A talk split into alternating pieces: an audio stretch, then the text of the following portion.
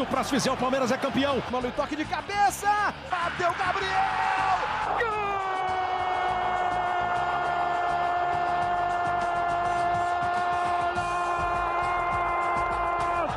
Sabe de quem? De um craque chamado 45 de acréscimo. Oi, rapaziada! Muito bom dia, boa tarde, boa noite. Ou boa madrugada para você que nos ouve pela internet, no ar o 45 de acréscimo, o primeiro episódio do 45 de acréscimo em 2021. Feliz ano novo, seja bem-vindo, seja bem-vinda para a terceira temporada. Esse negócio de temporada é chique. Terceira temporada do nosso podcast e hoje a gente vai trazer um episódio já de um formato um pouco diferente que vamos trazer durante essa temporada, claro.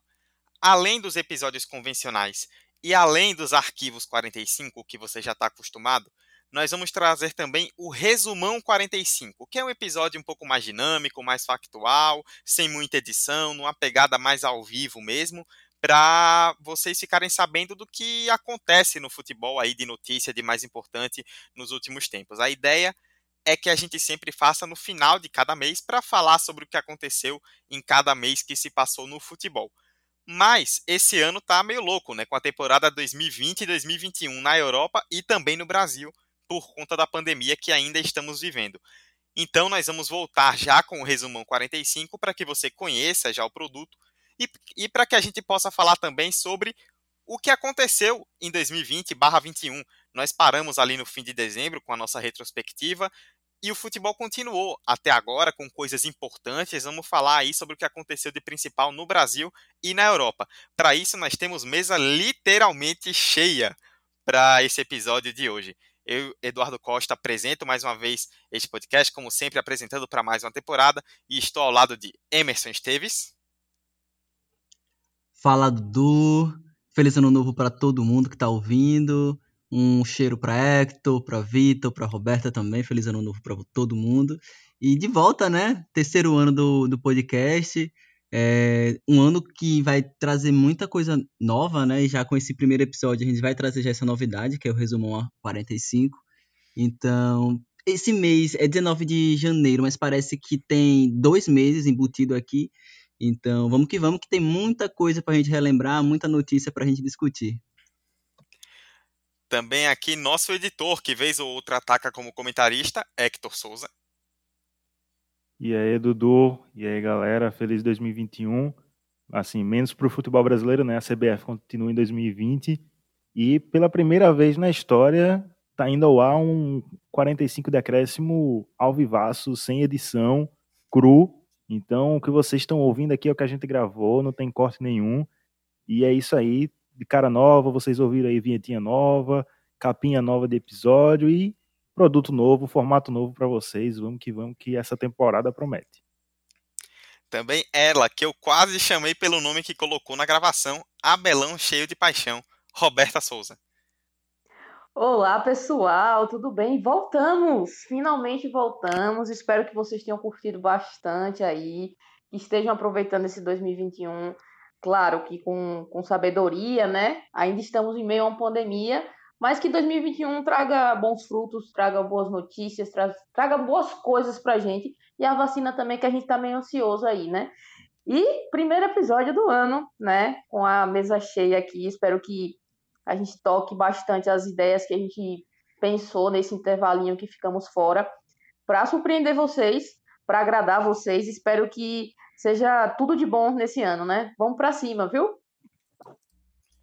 E por fim, ele, Vitor Santos. Fala pessoal, feliz 2021 a todos.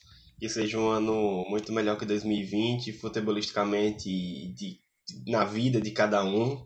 É, e vamos para mais uma temporada do 45 com novidades, com visual novo, tá passando um visual interessante para você ouvinte é, se agraciar mais, se apaixonar mais por esse podcast maravilhoso e simbora, toca o barco. Muito bem, vamos falar então do que aconteceu no futebol nesse período aí que ficamos fora, entre o fim de 2020 e o começo de 2021, no primeiro resumão 45, a volta do 45 de acréscimo em 2021. E para a gente começar, vamos falar então da principal divisão do futebol brasileiro, a Série A, que está muito equilibrada. Vou começar contigo, Roberta. O modelo vai ser bem mais dinâmico, tá? Para você que está ouvindo. Cada um vai comentando sobre um tema específico, sem muito debate, mas para a gente passar por cima mesmo do que aconteceu.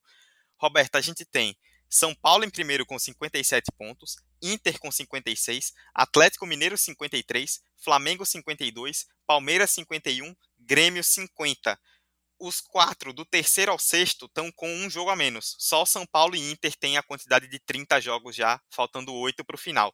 Tá todo mundo embolado. Dos cinco primeiros, todo mundo só depende de si. E às vezes parece que ninguém quer ganhar esse campeonato porque tá todo mundo tropeçando, né? É, Dudu, é um campeonato diferente, né? Um campeonato um pouco peculiar dentro das condições, né, que a gente está vivendo como sociedade como um todo. E bem como você frisou, parece que ninguém está querendo esse campeonato, né? Ninguém está querendo. Só que o mais interessante, que, que vai deixar essa reta final muito emocionante, é porque todo mundo vai se enfrentar. Então a gente vai ter um Grêmio e Atlético Mineiro, a gente vai ter um São Paulo e Inter, a gente vai ter um Flamengo e Palmeiras. Então, assim, são jogos diretos entre quem realmente está disputando mais, a, mais à frente aí esse título. Então promete muita coisa boa. Essas retas finais aí com certeza vão ser bem determinantes para todo mundo.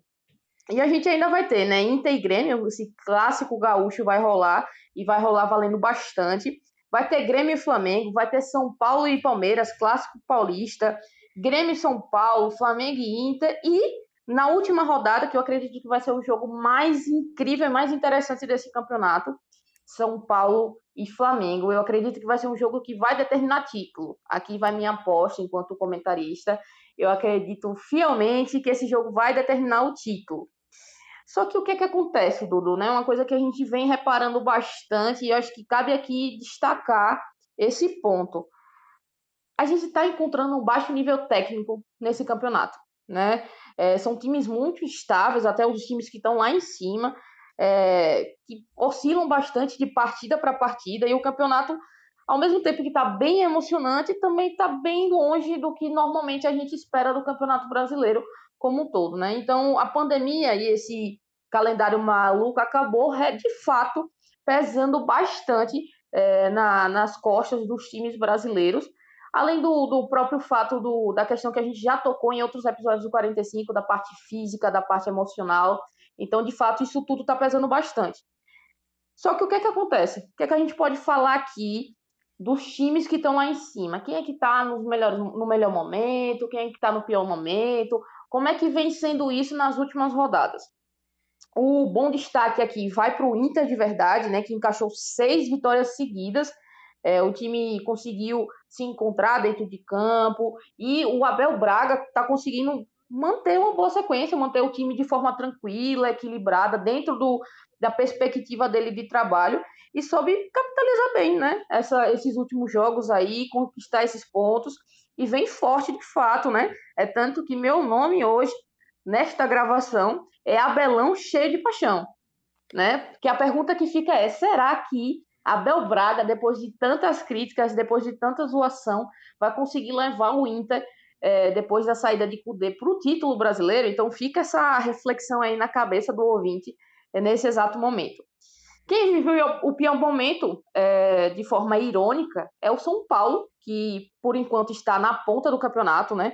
É, chegou a ter sete pontos de vantagem o time para o resto do pelotão, né, que está vindo atrás, mas ela caiu para um ponto. E aí são três jogos seguidos sem vitória e o alerta está muito ligado em Morumbi, né?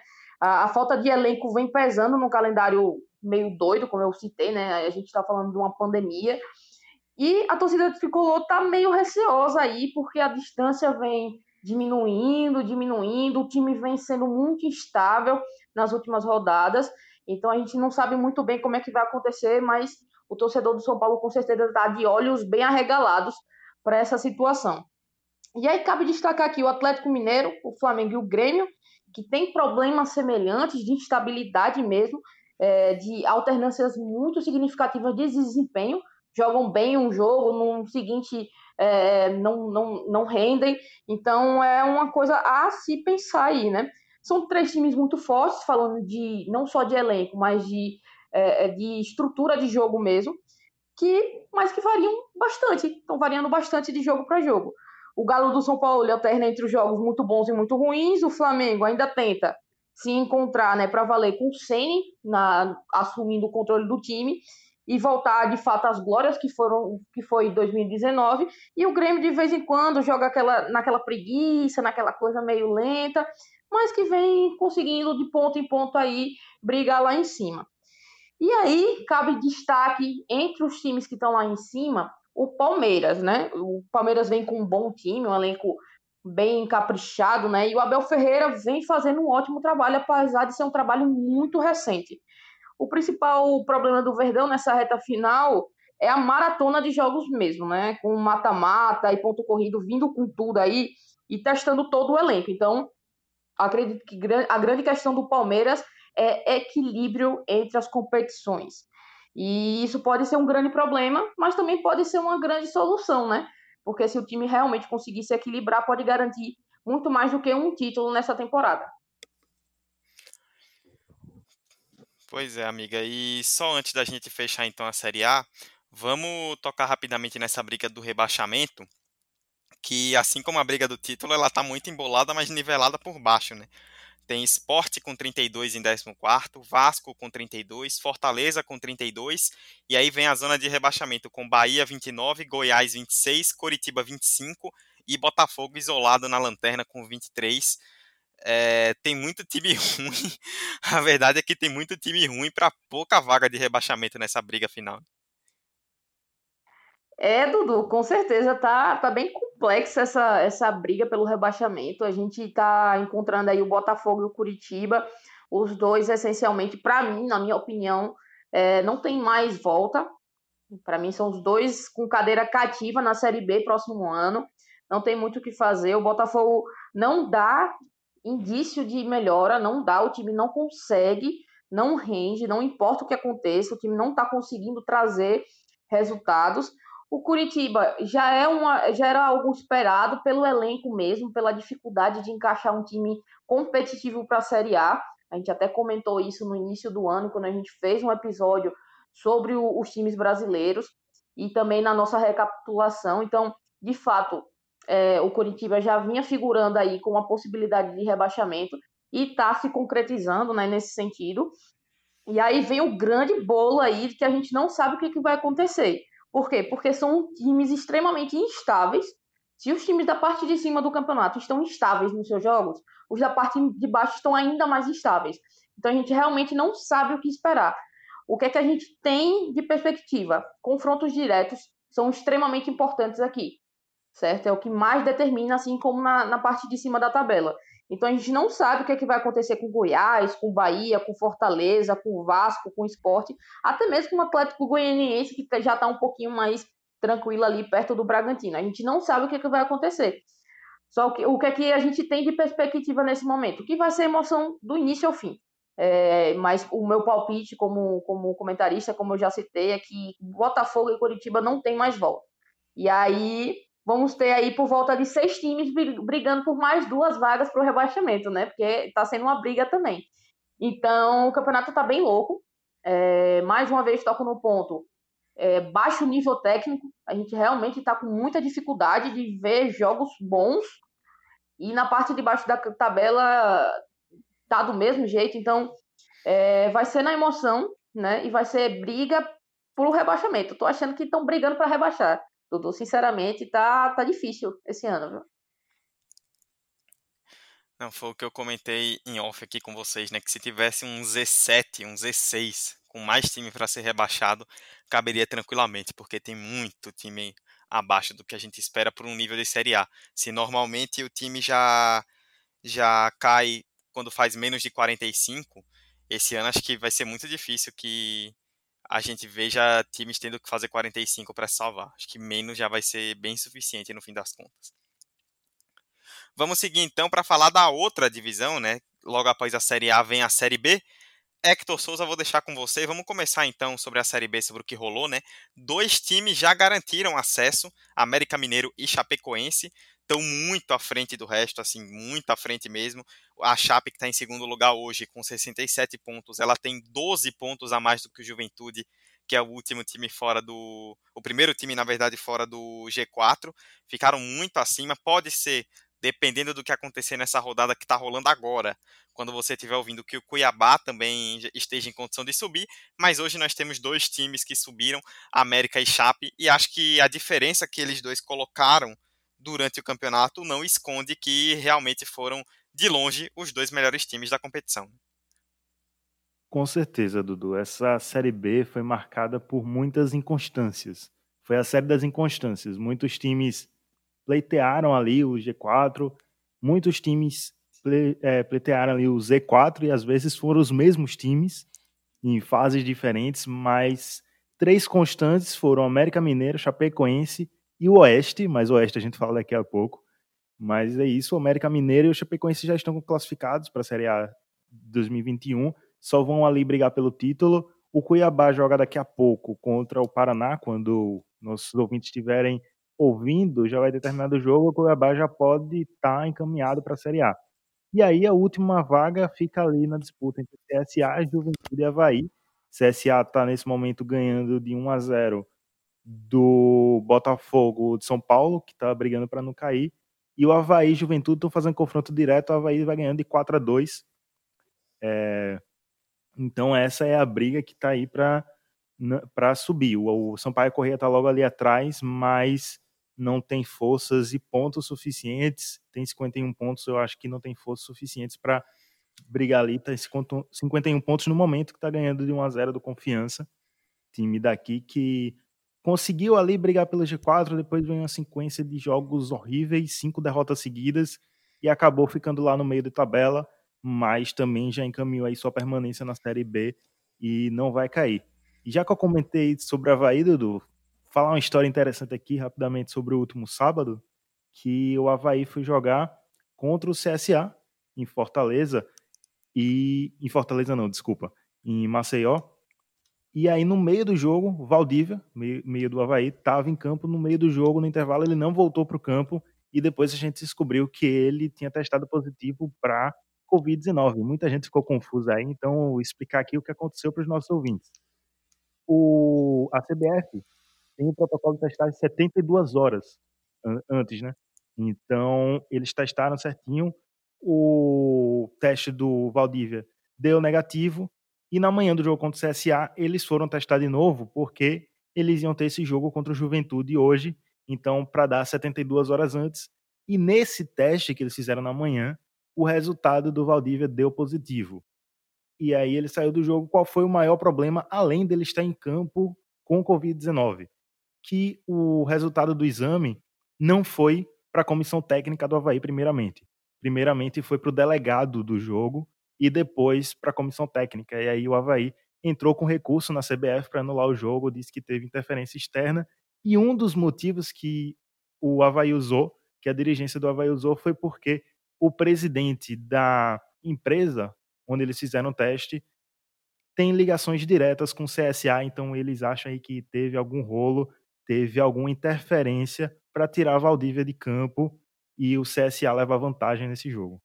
Que o jogo terminou em 1 a 1. Inclusive, o, o Havaí chegou a entrar com um pedido que foi aceito aí para analisar uma possível impugnação, né, anulação do resultado da partida. E são dois times, como você citou, que estão ali na briga da parte de cima. Então, uma decisão de tribunal sobre um possível adiamento de jogo pode bagunçar ainda mais essa Série B. Hector, para a gente fechar então, você citou o Oeste, o Oeste já está rebaixado. É, no momento que você está ouvindo, o Botafogo de Ribeirão Preto perdendo por 1 a 0 para o CSA está praticamente rebaixado também. Aí fica uma briga mais forte ali entre Paraná e principalmente Vitória, Náutico e Figueirense por uma vaga no Z4. O Figueirense, Náutico e Vitória, por exemplo, estão empatados com 39 pontos, com Vitória na zona de rebaixamento, Náutico e Figueirense por enquanto fora. E mais acima a gente tem dois times que vale a pena destacar. Você citou Confiança, time daqui de Sergipe, depois de quase 30 anos jogou a Série B esse ano e consegue o seu grande objetivo, né? Tá ali muito encaminhado, provavelmente vai conseguir realmente ficar na Série B. E um pouco abaixo do confiança, o Cruzeiro, que esse a gente normalmente espera que vá brigar pelo acesso sem muita dificuldade pelo tamanho do clube, mas o Cruzeiro está enfiado num buraco financeiro, administrativo, político sem fundo. E para quem viu a realidade do Cruzeiro, não surpreende. Mas ainda assim, ver um time como o Cruzeiro em 14 da Série B é um pouco chocante. E é importante lembrar que o Cruzeiro começou a Série B com seis pontos a menos, seis pontos negativos, pela sua punição de problemas financeiros e toda a corrupção que houve. E durante muito tempo, muita gente achou que o Cruzeiro ia perigar para cair para a Série C. Não aconteceu, o Cruzeiro, apesar de ter enxugado o seu elenco e sua folha salarial, ainda tem um elenco para sobreviver na Série B.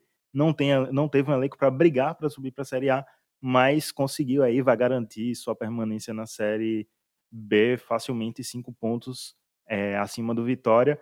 Vitória e Náutico que estão numa draga, estão numa fase muito ruim e vão brigar ali. Eu acho que o Paraná cai também.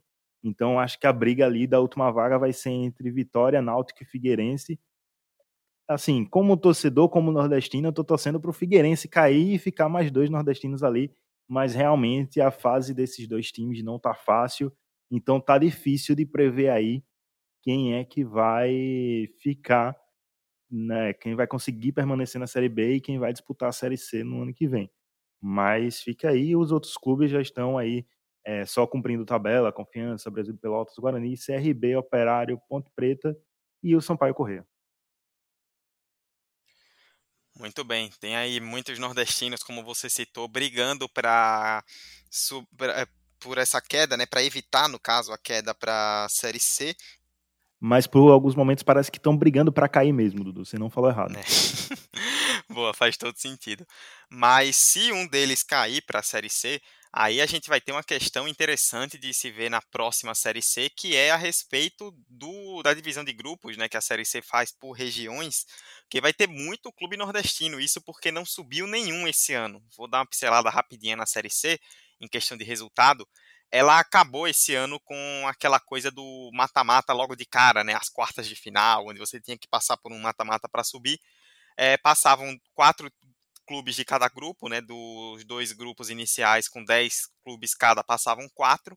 E aí esses oito se misturavam em dois grupos de mais quatro novamente. E aí depois de seis jogos e de volta no grupo, os dois primeiros de cada grupo garantiam o acesso. No grupo A subiram Vila Nova e Brusque. E no grupo B, o Remo e o Londrina.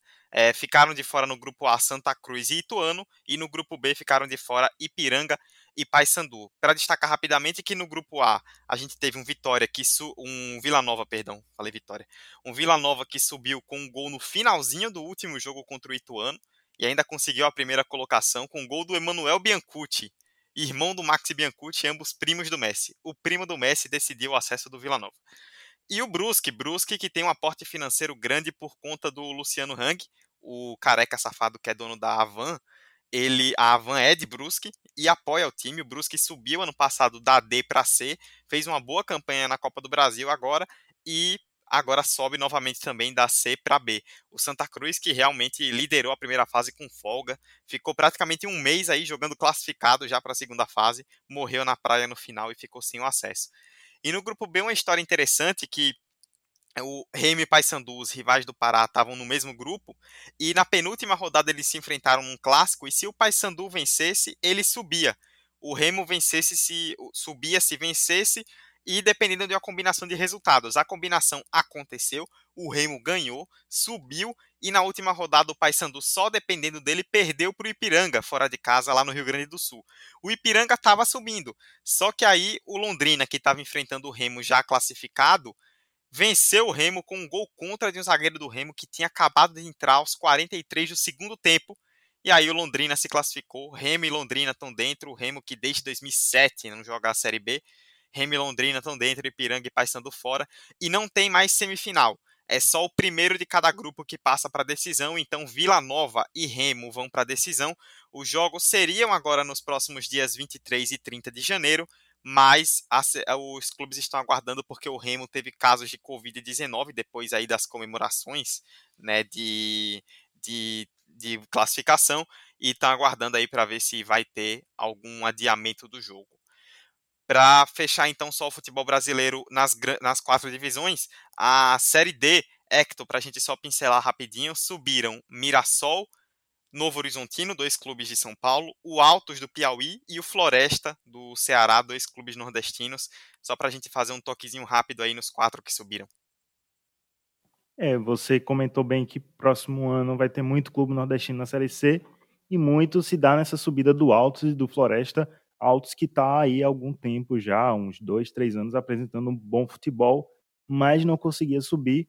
E o Mirassol e Novo Horizontino são times conhecidos aí do grande público, principalmente por conta do Campeonato Paulista.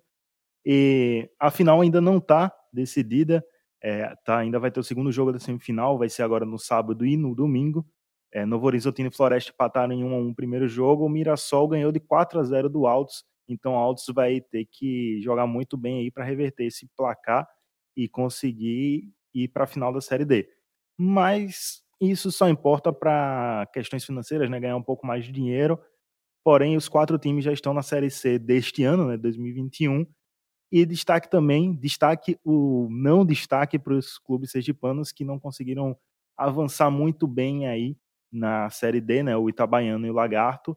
E esse ano a gente vai ter o Itabaiano de novo e o Sergipe, mas esses comentários eu vou deixar para a gente falar no próximo episódio do 45 de Acréscimo, tá aí o spoiler para o nosso ouvinte.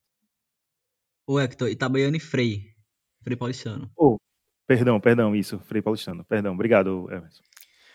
Muito bem, Hector, já deu aí um pequeno spoiler. Você vai descobrir na semana que vem sobre o que vamos falar. Você já ouviu aí a voz angelical, doce e suave de Emerson Esteves? Ah, não. eu, ah, tinha, eu tinha que fazer isso. E Emerson vai falar agora. A gente falou das quatro primeiras divisões, mas não fechamos o futebol brasileiro porque ainda tivemos definições de mata-matas nessa virada aí de 2020 para 2021. A Libertadores da América vai ter uma final brasileira, Palmeiras e Santos, terceira final brasileira na história da competição. E a Copa do Brasil também tem o Palmeiras na decisão, pegando o Grêmio. Né, Emerson Roberta citou quando encerrou a Série A que o Palmeiras tinha um grande problema de calendário e se deve a justamente isso, né? Tá brigando pelo título brasileiro, tá na final da Libertadores e na final da Copa do Brasil.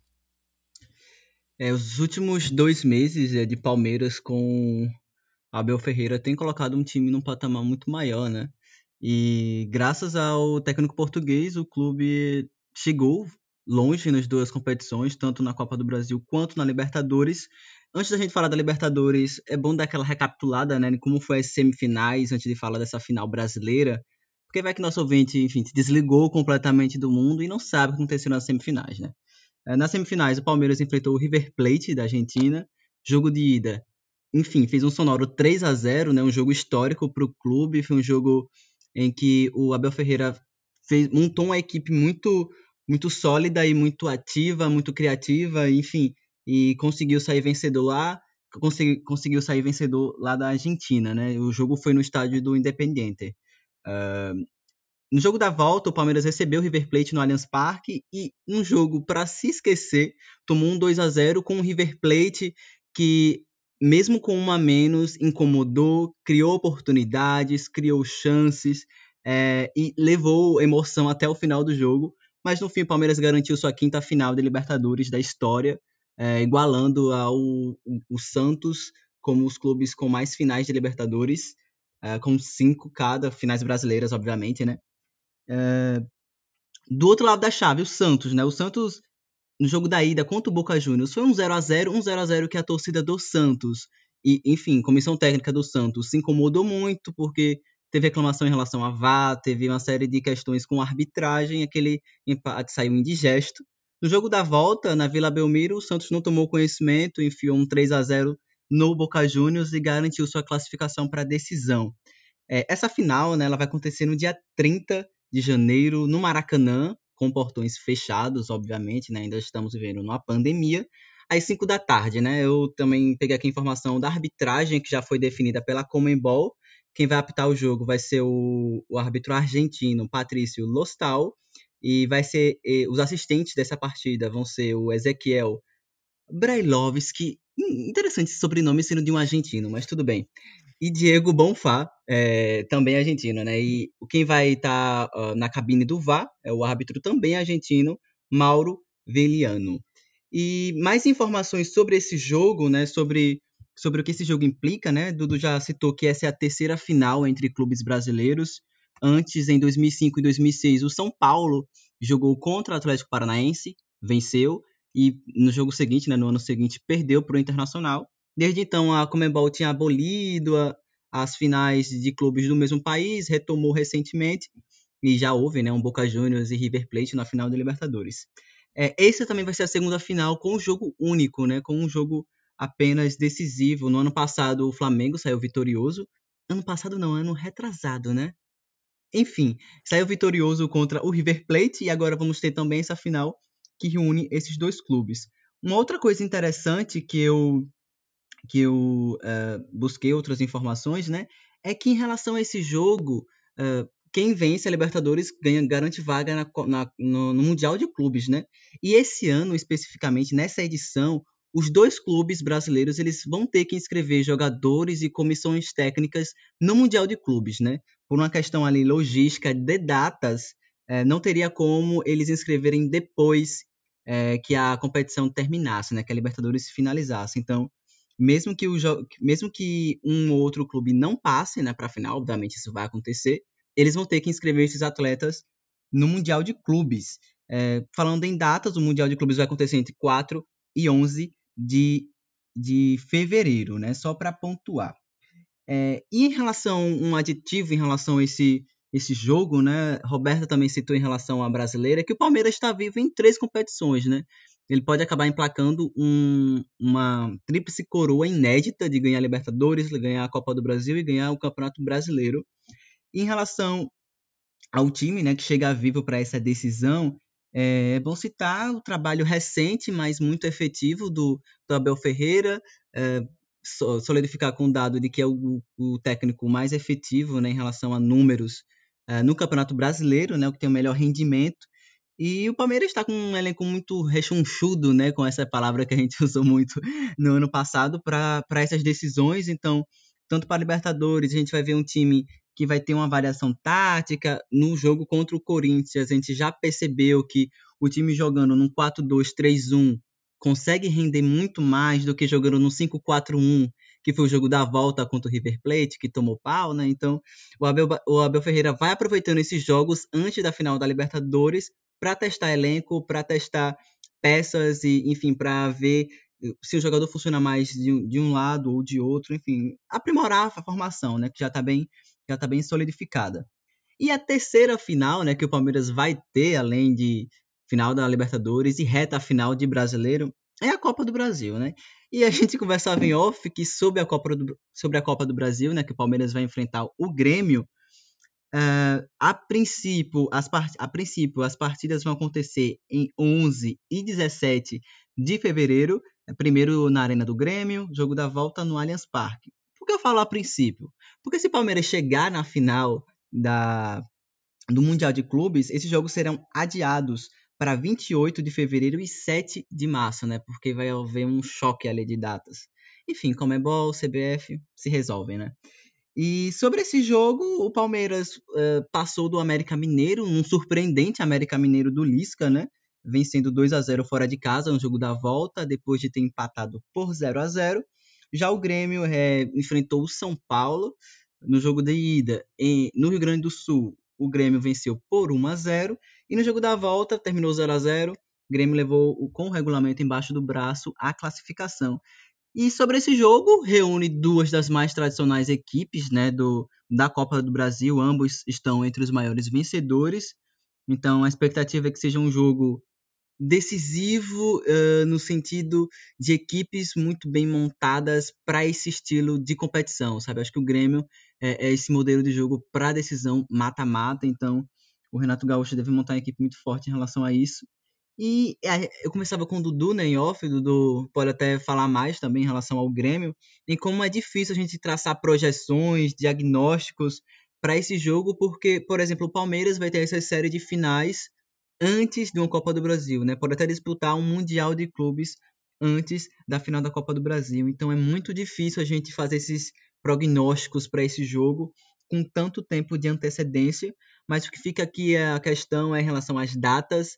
É, percebam que elas podem ser alteradas a depender da, de como o clube paulista se saia na Copa Libertadores da América e no Mundial de Clubes. E é isso, essa maratona de jogos que o Palmeiras vai ter no final de no final dessa temporada, né? Falar do final do ano, mas estamos em 2021 já. E promete ser muito decisiva para o clube, uh, talvez uh, chegando forte em todas, mas a princípio o que eu percebo em relação à torcida e em relação a, a, ao que o clube mais deseja é a Copa Libertadores da América, né? Que é um desejo desde 1999 o, o time não, não conquista, desde 2000 não chegava a uma final. Então, essa deve ser a prioridade para o clube do Abel Ferreira, mesmo que o clube chegue forte nas três competições. Exato, só para fechar aí o que a gente pincelou de Copa do Brasil, uma coisa que dá para destacar, duas coisas na verdade. Primeiro, essa questão da tradição dos times, né? O Grêmio, se vencer, ele iguala ao Cruzeiro como os únicos times ex-campeões da Copa do Brasil. E o Palmeiras, que é tricampeão, se vencer, será o único tetra. E aí ultrapassa Flamengo e Corinthians, que também tem três, e fica só atrás, justamente, da dupla Cruzeiro e Grêmio. E é uma dupla que tem a dupla, no caso, Grêmio e Palmeiras, que tem grande histórico de confrontos em mata-mata, em, em, em Libertadores, em Copa do Brasil, em momentos importantes da história. Então é uma, é uma rivalidade aí que se acentua. E no caso dos treinadores, né, uma coisa interessante, esse choque, que de um lado a gente tem um Renato Gaúcho, que se vencer será tricampeão da Copa do Brasil. Ele ganhou já uma vez com o Fluminense e uma vez com o próprio Grêmio nessa passagem em 2016. Ele, no caso, igualaria Mano Menezes como tricampeões da Copa do Brasil e só o Filipão, com quatro títulos, tem mais. E por outro lado, o Abel, o Abel Ferreira do Palmeiras, ele que é português, né, veio recentemente do PAOK, na Grécia. Se ele vencer, ele vai ganhar o primeiro título da carreira. Ele é um técnico aí jovem, começou recentemente, nunca foi campeão de nada. E vai ser o primeiro estrangeiro campeão da Copa do Brasil, né? A Copa do Brasil começou em 89 e até hoje só treinadores brasileiros foram campeões, seria o primeiro estrangeiro da história da Copa do Brasil a ser campeão. Abel Ferreira, caso o Palmeiras conquiste, e aí tem tudo que Emerson citou, né? O... E se o Palmeiras Dudu, vencer. Oi. Detalhe que o primeiro título do Abel pode ser Libertadores, né? Porque tem a Libertadores antes e tem Mundial antes para depois ter Copa, Copa do Brasil. Então o português pode conquistar uma Libertadores logo de cara, né? Dando esse cartão de visitas. E um outro detalhe que interessante que eu imaginei aqui agora, que o jogo da volta vai ser no Allianz Parque o Palmeiras vai ter a chance de repetir um segundo título de Copa do Brasil jogando em casa, né? Em 2015 bateu o Santos, é, também pela Copa do Brasil, enfim, e foi no Allianz Parque, então vai ser a chance do estádio é, palmeirense se consolidar de vez como um, um grande palco de títulos. Exatamente. Então, e já pensou o, o Abel chega primeiro primeiras conquistas do cara na carreira, se ele ganha o brasileiro também, brasileiro, Copa do Brasil e Libertadores nada mal para um técnico que está começando agora. Né? É... Ô, Dudu, Oi. só uma última informação sobre Libertadores, mas já a pré-Libertadores 2021, que essa bagunça no calendário brasileiro pode causar uma coisa muito bizarra, que é o jogo, o primeiro jogo da pré-Libertadores de um brasileiro ser antes dos brasileiros que vão para a Libertadores serem definidos, porque o Palmeiras está lá em cima, né? Então ele pode jogar o, o G6 para ser G7 ou G8. Então, depende muito desses resultados de Palmeiras e Santos também para decidir quais times vão para a Libertadores pelo Campeonato Brasileiro. Então pode dar essa coisa meio louca aí. Exatamente. O calendário tá uma loucura uma atrás da outra. Eu já desisti de entender que jogo é de rodada tal, que jogo é de rodada tal. Eu simplesmente vejo que tem jogo no calendário e olho o resultado porque tá difícil. Bom, todos nós aqui falamos sobre futebol brasileiro, faltou a voz de Vitor Santos para a gente falar um pouco do futebol europeu, do futebol internacional, que esse já tem temporada normalmente que começa em um ano acaba no outro, então teve muita ação. A gente vai citar aí as quatro principais ligas da Europa. E aí, Vitor, eu vou começar com você pela Itália, porque está praticamente acabando o primeiro turno na Itália, né? Já foram 18 de 19 rodadas do primeiro turno.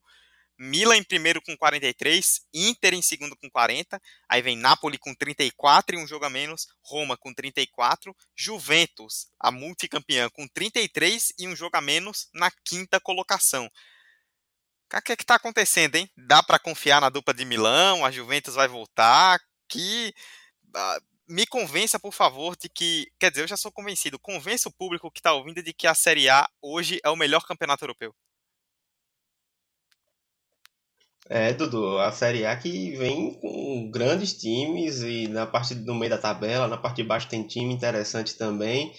E o Milan, né? O Milan que do Stefano Poli, que é líder e reflexo de sua boa administração dos últimos anos.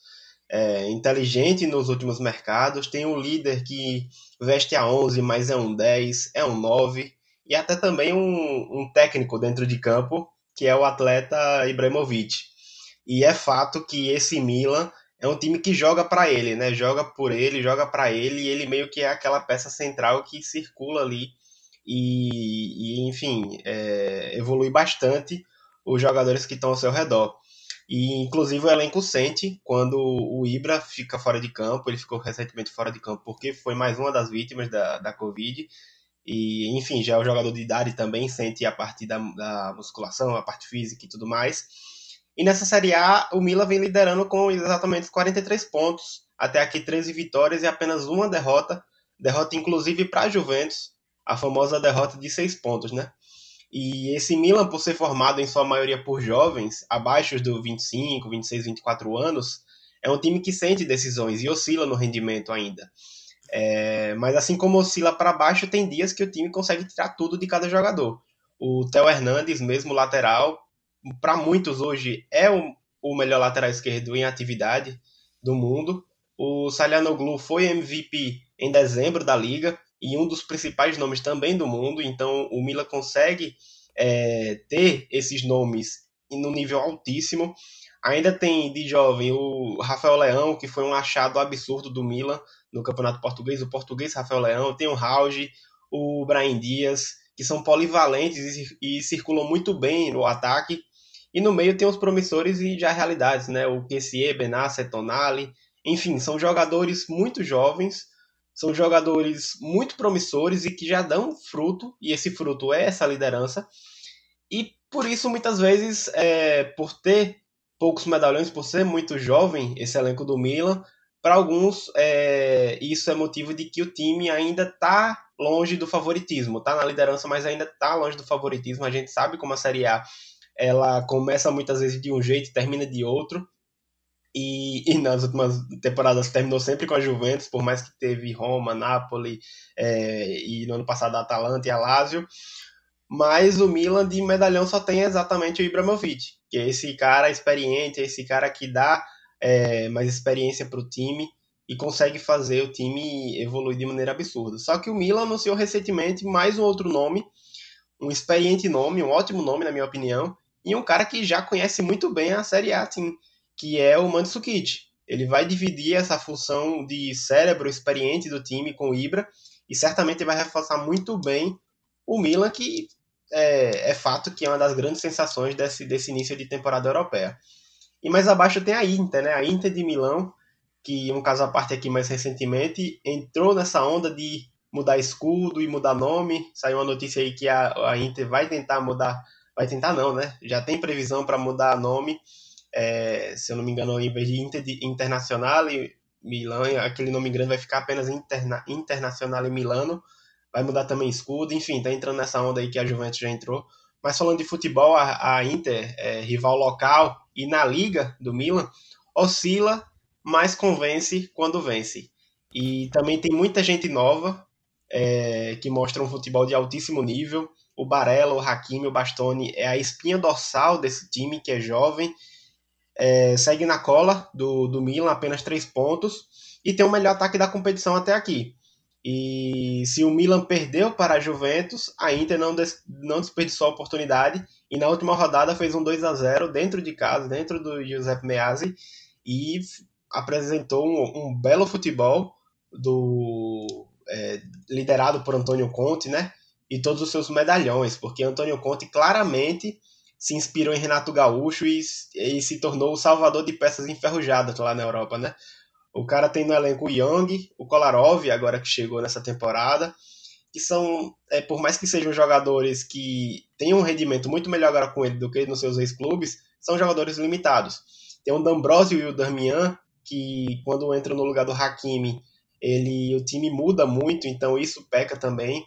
Os bons nomes de Eriksen Perisic parece que não existem na Itália. Jogador, esses dois jogadores deixaram seus bons futebol na Inglaterra e na Alemanha, respectivamente, porque estão bem abaixo do que um dia jogaram, principalmente o Eriksen.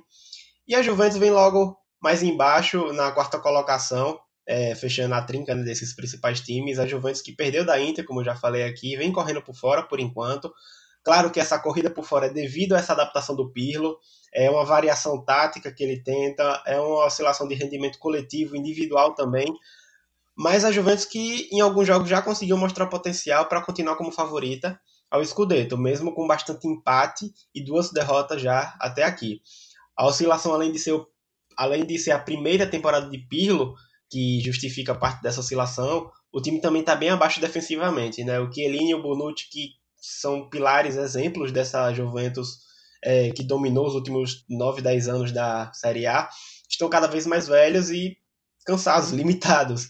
E não é mais aquela dupla poderosa de outros tempos. O Pirlo ainda tem o Delite, que também é, tem muita expectativa e ainda não mostrou todo o valor investido, mas vem já numa, numa, com apresentações interessantes com o Pirlo. E é interessante que o Pirlo também encaixou peças que antes estava meio encostada, meio na dúvida se iria render ou não com o Sarri no ano passado, que é o Rabiot e o Ramsey. São dois jogadores fundamentais para esses esquemas táticos que o, o, o Pirlo vem variando. E por fora, na segunda prateleira, né, que a gente costuma de ver dessa segunda prateleira, de ver Napoli, Roma e Lazio nos últimos anos correndo por fora, a gente teve mais recentemente a Atalanta, só que agora é interessante, e o que faz essa Série A ser tão interessante nessa temporada é que temos o Sassuolo e o Hellas Verona. Os, são dois times que chegaram com ótimas propostas de jogo, e por isso também é, é, deixa tão atraente essa Série A, né? O Sassuolo do Deserbe, o Roberto Deserbe, que vem logo atrás com é, que vem na oitava posição com 30 pontos, apenas 4 de diferença da Roma, que é a quarta colocada, e o Verona com, em nono com 27. Mas falando desses tradicionais clubes da segunda prateleira, o Napoli do Gattuso vem em terceiro, Napoli que desceu o cacete na Fiorentina no último final de semana, é, venceu bem os confrontos com times de baixo da tabela, até de cima, foi, foi bem é, na, no confronto contra a Atalanta até aqui e a própria Roma, vencendo por 4x1 e 4x0 respectivamente, mas ainda é o Napoli que continua perdendo, perdendo pontos bobos, né? Até aqui já são cinco derrotas, é, é um nível, uma quantidade de derrotas já considerável para um time que se quer brigar pelo Scudetto ou se quer brigar ali no topo. Uma derrota, inclusive, para o Spezia, que é uma das surpresas dessa Série A. E uma derrota dentro de casa, né, dentro do Armando Maradona, o estádio do Napoli. E isso atrapalha um pouco essa, essa, essa briga do Napoli pelo Scudetto, caso o Gattuso queira que sua equipe dispute de fato. E abaixo do Napoli vem a Roma, que já tirou até aqui pontos da Juventus e da Inter em empates.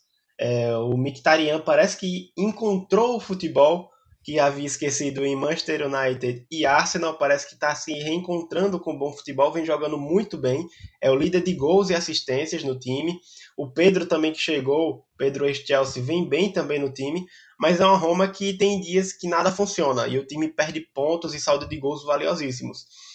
Quando ganha, convence, mas quando perde, sofre goleadas que pecam demais, né? Já sofreu goleada para o Napoli, para Atalanta e recentemente no clássico com a Lazio.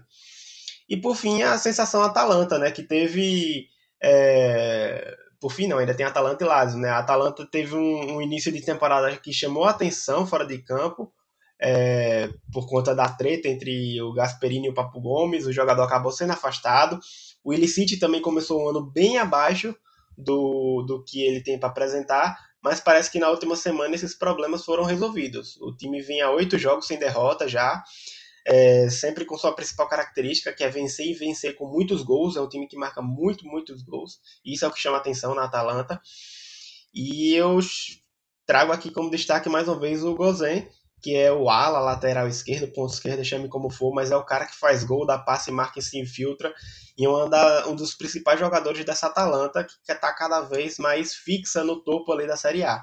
Agora sim, por fim, a Lazio, do ótimo Simone Inzaghi, mas é o a Lazio do, da mesma Lazio da temporada passada, né? O Inzaghi que tem aqui aquela, aquele famoso ditado, né? Tira leite de pedra.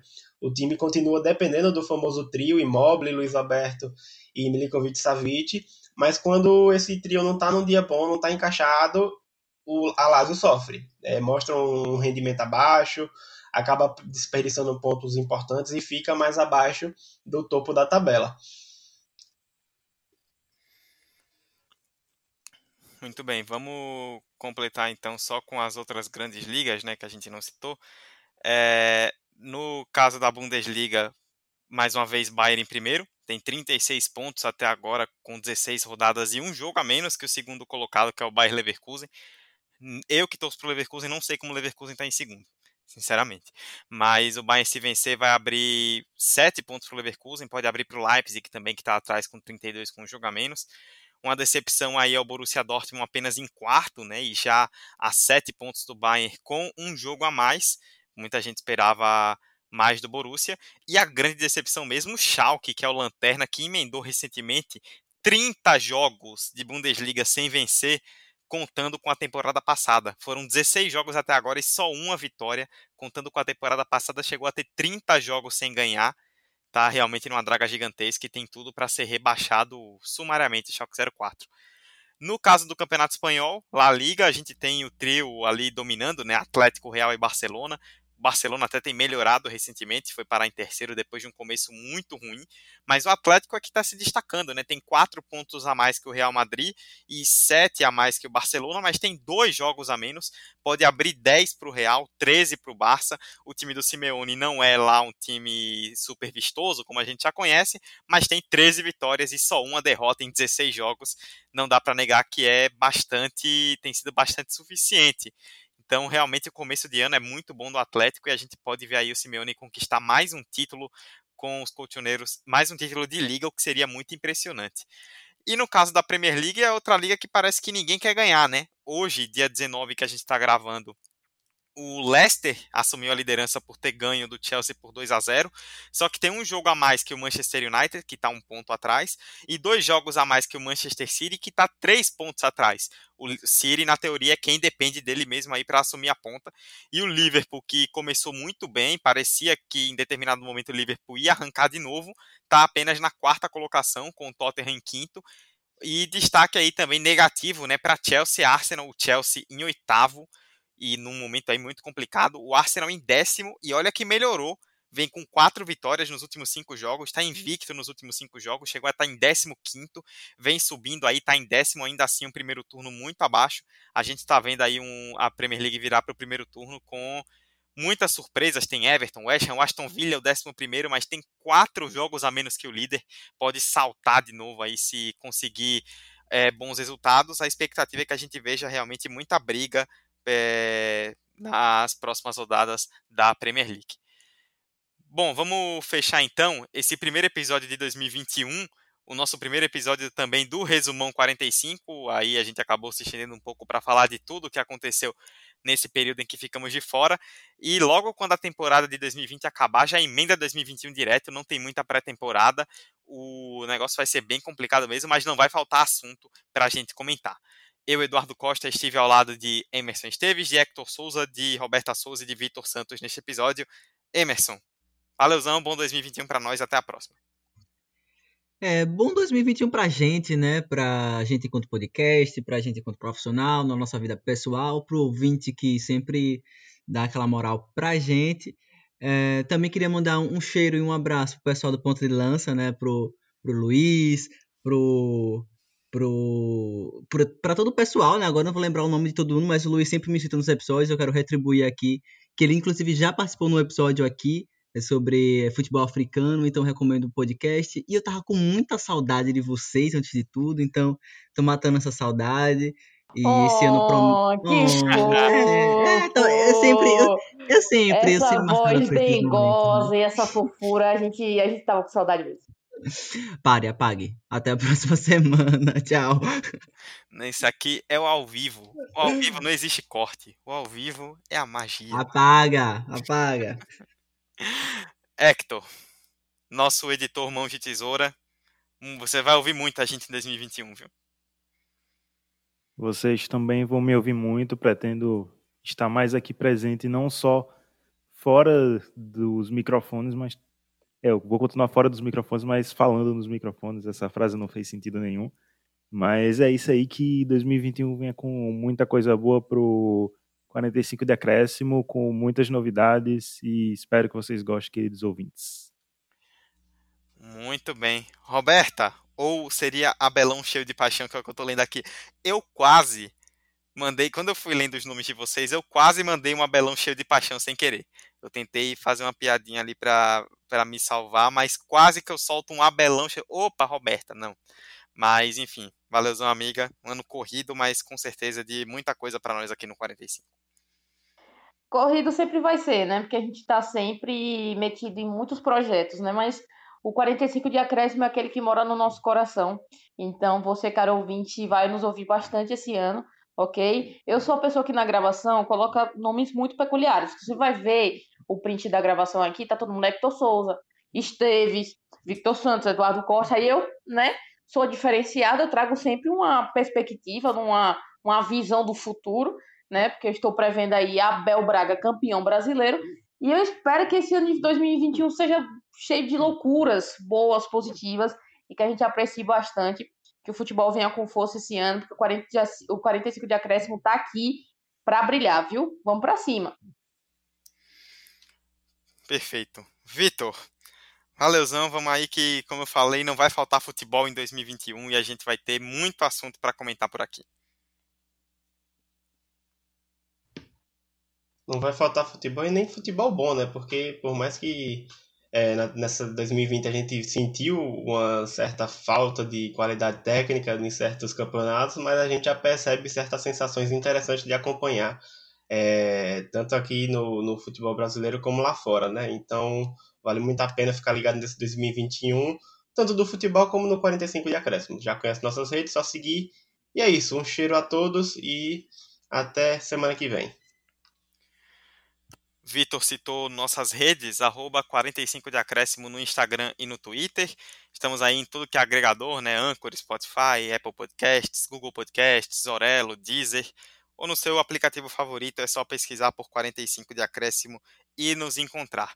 Este foi o primeiro episódio do Resumão 45. Vamos ajustando aí durante os próximos, mas a ideia é sempre essa: uma vez por mês trazer aí um resumo do que está acontecendo de melhor no futebol. E a gente volta já com o próximo episódio na semana que vem, na pegada que você já está acostumado, na pegada convencional. Hector já deu aí um pequeno spoiler do tema, mas vocês vão saber melhor na próxima semana. É isto, até a próxima, nos vemos na semana que vem. Tchau, tchau.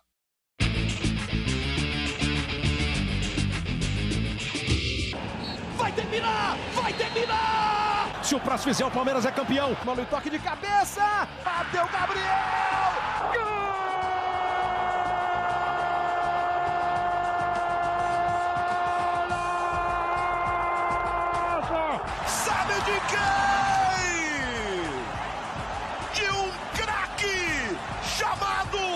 45 de acréscimo.